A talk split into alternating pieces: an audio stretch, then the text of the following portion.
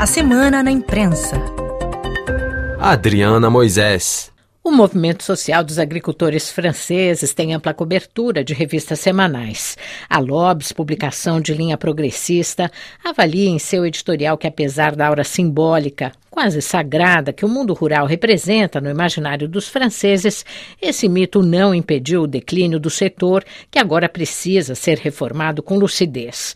A agricultura continua a ser uma paixão francesa, diz a revista, mas na realidade o setor agrícola emprega apenas 1,5% da população e produz 1,6% da riqueza nacional. Numa avaliação crítica, a Lobes afirma que o poder público fez vista grossa para a depressão no setor causada pela concorrência do agronegócio globalizado, a extinção do modelo de agricultura familiar, a poluição, o esgotamento dos solos e o endividamento dos agricultores, mesmo com as subvenções da União Europeia.